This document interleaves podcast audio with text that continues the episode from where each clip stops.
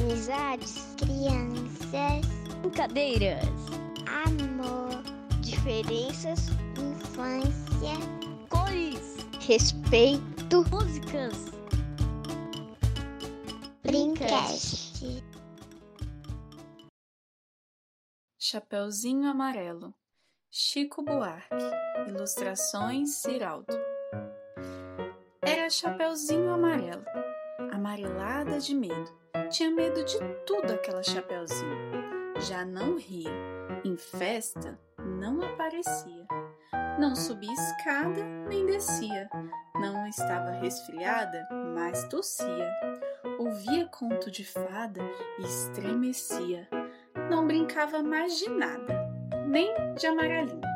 Tinha medo de trovão, minhoca para ela era cobra e nunca apanhava sol porque tinha medo da sombra.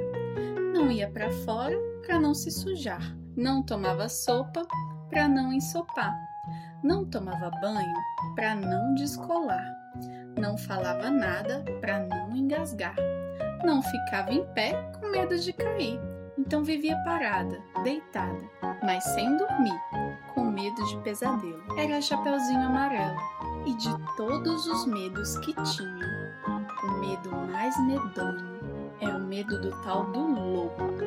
Um lobo que nunca se via, que morava lá para longe, do outro lado da montanha, num buraco da Alemanha, cheio de teia de aranha, numa terra tão estranha que vai ver que o tal do lobo nem existia.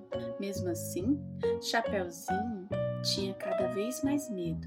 Medo do medo do medo de um dia encontrar o lobo. Um lobo que não existia. Chapeuzinho amarelo, de tanto pensar no lobo, de tanto sonhar com o lobo, de tanto esperar o lobo, um dia topou com ele, que era assim, ó.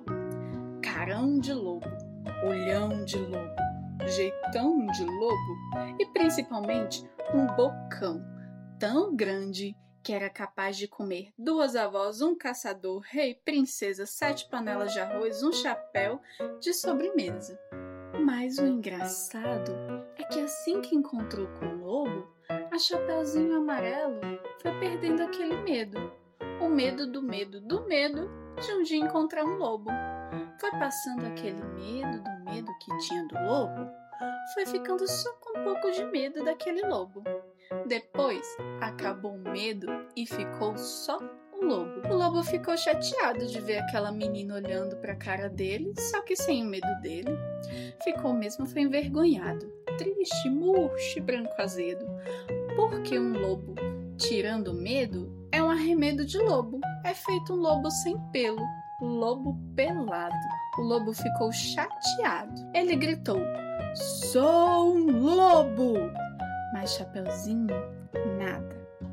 E ele gritou: Sou um lobo! E a Chapeuzinho deu risada. E ele berrou: Eu sou um lobo! E Chapeuzinho, já meio enjoada, com vontade de brincar de outra coisa. Ele então gritou bem forte aquele seu nome de lobo, umas 25 vezes, que era pro medo ir voltando e a menininha saber com quem estava falando. Lobo, lobo, lobo, lobo, lobo, lobo, lobo.